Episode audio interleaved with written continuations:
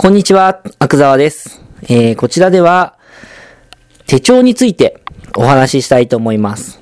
えー、季節柄、あのー手帳はどんなのを使ってるんですか？っていう風に聞かれることが多いんで、まあ、今回、音声で、えー、それを回答をシェアし、シェアしたいなというふうに思っております。まず結論から申し上げますと、手帳はですね、あの、毎年結構違います。はい。あの、その時その時で、使ってみたいフォームっていうのが違うんですよ、私の場合。例えば、あのー具体的に言うと、影山さんの手帳ってあるじゃないですか。その影山さんの手帳っていうのも以前使ってることもありましたし、あとはフランクリンプランナーを使ったりとか、その他には、あの、普通に無印で売ってるような手帳を使ったりとか、っていろいろありますが、その時その時で違いますね。そのシーズンごとに手帳売り場に行って、中身を見て、それで買う。それがまあ多いですね。ただまあ大体のパターンっていうのがありまして、まず、あの、1ヶ月ごとのカレンダーっていうのは絶対に必要ですね。い1月は、例えば1月の、まあ見開きで1月がある。で、次ページをめくると見開きで2月がある。で、もう一回ページめくると見開きで3月があるみたいな。そういうマンスリー部分の、うんと、マンスリー部分がまずあること。それから、えー、っとね、あとは、あの、フリースペースが多くあること。で、フリースペースはできたらページの最初の方にあるといいですね。まあ、最後でもいいですけどね。できたら頭の方にフリースペースが欲しい。まあ、大会フリースペースっていうのは最後の方なんで、これはしょうがない我慢しますけどね。最後の方でも。はい。それから、えー、っと、あとは、見開きで1週間管理できる手帳っていうのが最近はお気に入りですね。はい。フランクリンプランナーもやっぱり良かったんですけど、あの、見開きで1日じゃないですか。そうするとすごい量になっちゃうし、うーん、まあちょっと無駄が、私には無駄が多いかなと思いますね。思いました。使ってて。あと、システム手帳っていうのは、リングが中央にあるじゃないですか。あの、当たり前ですけど差し替えるんで。バインダー式ですよね。そうするとすげえ書きづらいんですよ、私には。うん、だから、あんまり好きではないですね。バインダーっていうのは。なので、冊子タイプの手帳を選ぶんですけれども、まあ、冊子タイプの手帳だと、ね、100%自分に合うスタイルっていう、じ、自分の理想通り100%っていうスタイルの手帳ってなかなかないですから、大体の方針だけ決めて、で、えー、選ぶという方向です。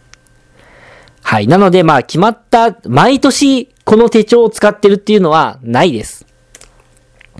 大体、えー本屋に行って、中身をパラパラ見て決めると。で、実際手帳の中身見るのが結構好きなんで、あのー苦じゃないですからね。行ってみて調べてみるっていうのが。だから、まあ毎年違うんでしょうけど、とにかく、あのーまあ必要なスタイルとしては、見開きで1ヶ月わかるっていうマンスリー部分があること。それから、えー日々のスケジュール管理については、えー一週、見開きで1週間。1週間が見開きでわかるタイプ。それから、えーあとはフリースペースがなるべく多めにあるタイプ。これを意識して選ぶようにしてます。はい。というとこですかね。まあ、影山さんの手帳がかなり、私の理想に近い、理想って言うとちょっとあれですけどね、使いやすそうな、実際使ってみて結構使いやすい手帳だ、ではあったんですけれども、土日の部分が小さいんですよね。まあやっぱりサラリーマンが使う手帳だなっていう感じはしますよね。はい。個人事業主だと土日もあんまり関係ないし、土日の部分が枠が狭いと、なんかちょっと、む、むか、むかつくっていうかイラッとするんですよね。なんでこここれしか書けないのみたいな。なので、まあ基本的には1週間、見開きで1週間がわかるタイプですね。あとは、あの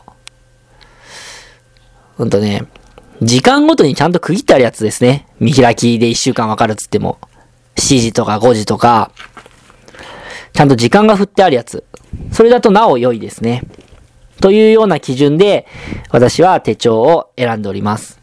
まあ結局手帳っていうのはツールなわけじゃないですか。手帳を買えば夢が叶うとかってそんな単純なもんじゃないですよね。手帳を使いこなすから夢が叶うわけであって、使いやすい手帳を持つのが一番だと私は思います。はい。別にフランクリンプランナーを使ったから成功したっていうわけじゃないんですよ。フランクリンプランナーを道具として有効に活用できたから成功したっていうことですからね。だから自分の目的に合った手帳、自分が使いやすい手帳、それを選ぶのが一番いいなというふうに思います。で、手帳って言っても時間管理だけしてるような状態であれば、別に手帳持たなくてもいいんじゃないかなと思いますね。そのぐらい、携帯でいいじゃんって思うんですけど、どうでしょうか 時間管理だけしてるのであれば、本当に別に手帳はいらないと思います。代わりになるデジタルツールっていうのはいっぱいあるんで、そっちで十分じゃないかなというふうに思いますね。はい。じゃあどういう時に手帳が必要なのかっていうと、しっかりと目標管理をして、る場合ですよね。目標管理をしてるっていうか、あのー、そうですね。わかりやすく言うと、業務を消化するだけだったら、別に手帳っていらないんですよ。今をこなすだけだったら、別に手帳はいらないんですよ。目標を立てて、その目標を達成できるようなタスクをいっぱい事前にバーって出しますよね。このタスクを全部消化したら、必ず目標が達成できるっていうような、あの、アクションプラン、タスクで、タスクをいっぱい作るわけですよ。そのタスクを手帳に落とし込んで、それを実践するっていうのであれば、手帳は必要だなとは思いますけど、要するに未来に向かって未来に向かった行動を手帳に落とし込むんだったら手帳は必要だなとは思いますけど、今やらなきゃいけないような、もう切羽詰まったものばっかり手帳に書くんだったら、それは別に手帳じゃなくてメモ帳でいいんじゃないかなっていうふうに思います。はい。ということで、まあ、長くなっちゃったんでまとめますと、手帳が必要なパターンっていうのは、しっかりと目標を立てて、その目標を達成するためのタスクを事細かに作れてる場合。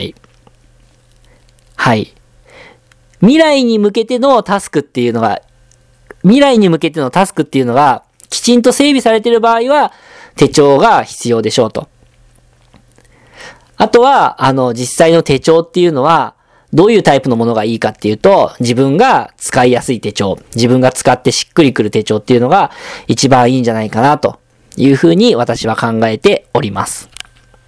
ということで、えー、今回の音声は以上になります。この音声を聞いていただいた方の中で、えー、もっと聞きたいと、アクザーさんの話をもっと聞いてみたいと思っていただけた方は、ぜひ、えー、私のメルマガをご購読ください。